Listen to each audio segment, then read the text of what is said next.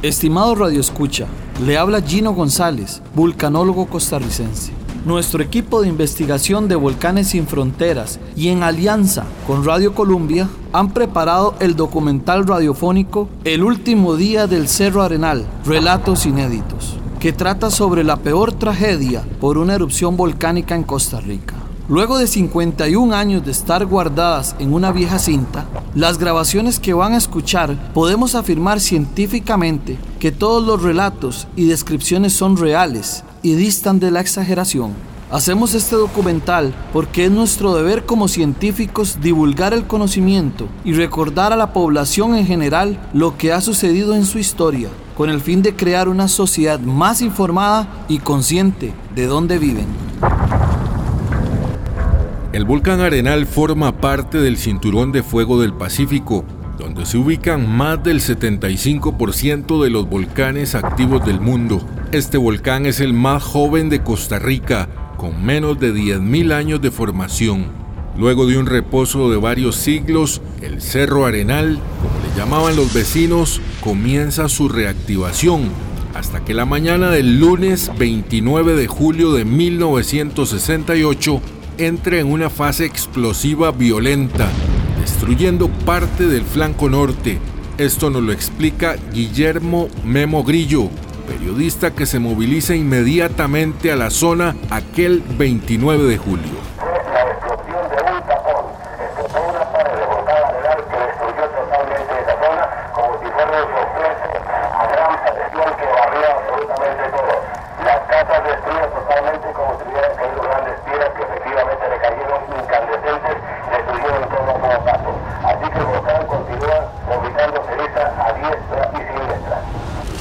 Al mismo tiempo, el piloto Alejandro Romero realiza un sobrevuelo en la zona afectada.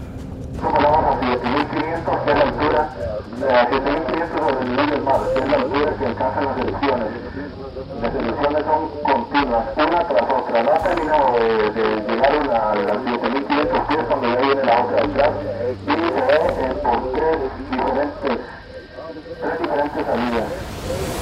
Horas después, Guillermo Grillo logra comunicarse desde la zona de impacto en directo. Adelante, Memo.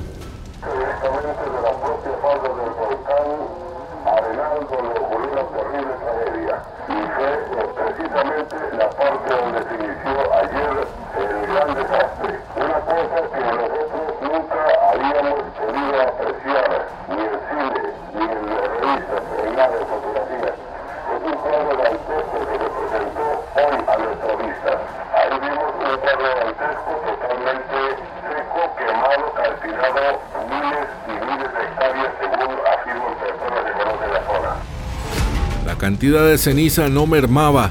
Esto nos lo cuenta otro periodista que llega a cubrir el hecho. totalmente aplastada por la cantidad de arena volcánica que ha caído y todo presenta un cuadro de desolación.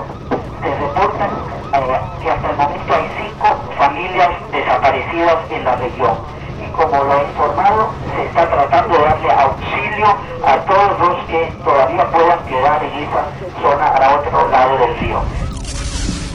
La explosión lateral afectó extensas áreas de cultivo, así como pérdidas en el ganado debido a que las rocas piroclásticas y los gases salieron a altas temperaturas. A 200 metros está ubicado el pabellón Maíz, ya no se podía caminar debido a que está en completo carbón todos los árboles, toda esa zona. El ganado muerto, son cientos de cientos de reses, caballos, vacas, todos, todos se encuentran en su mayoría muertos, sino los que quedaron vivos totalmente ciegos. Es un cuadro dantesco que está presenciando en este momento esa zona. Más adelante el periodista Guillermo Grillo se topa una escena que él mismo califica como dantesca al encontrarse con varias víctimas. Nos encontramos con esa escena. Caminamos 800 metros a un kilómetro para presenciar una casa que estaba totalmente destruida. El cuadro fue dantesco. Ocho personas, la mayoría niñitos, se encontraban tirados en el suelo en posiciones extrañas, totalmente calcinados. Llagas por todo el cuerpo. Cientos debido a la inclemencia del tiempo, ya que estaban ayer desde las 7 y 30 de la mañana. Caminamos unos pasos más y nos encontramos a dos padres, la mayoría menores de edad. Contamos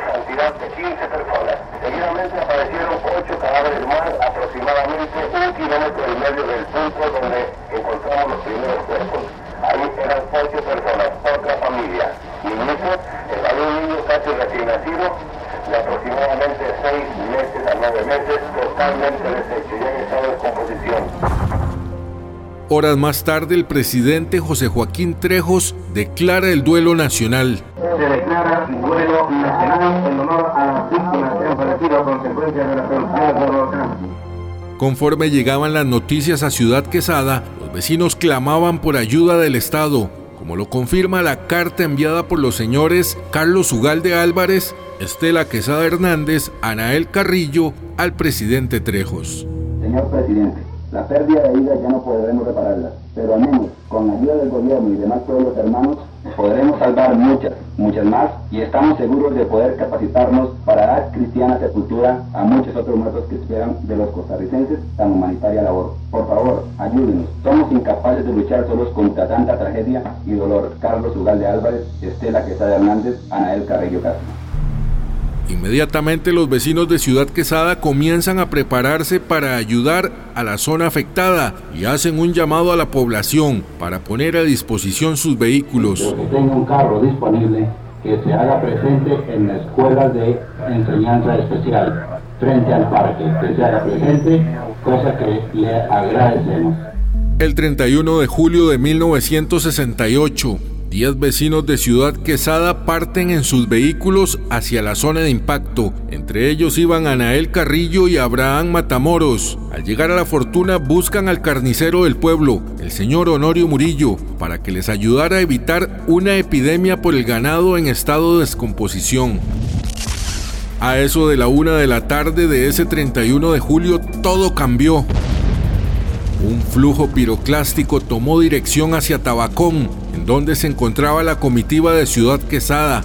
Cerca de la zona estaba Carlos Luis García, del Ministerio de Agricultura, quien fue enviado por el presidente Trejos. Cuando pasó aquella cosa tan espantosa, dirigí mi vista hacia el hermoso cultivo que acababa de ver hacía solo un momento y me pareció como si por arte de magia me hubiesen trasladado a otro lugar. Aquello era espantoso, era muerte y destrucción. El terreno que hacía un momento era verde, el pastizal estaba convertido en carbón. Era un verdadero desierto, era negro, negro como el carbón. Las noticias sobre el trágico final de los héroes de Ciudad Quesada llegan hasta los familiares la señora Clemencia Matamoros, hermana de Abraham Matamoros, envía esta carta a los rescatistas. A los cuerpos rescate, por favor, les suplico, no arriesguen la vida por sacar los cadáveres de quienes murieron en cumplimiento su deber.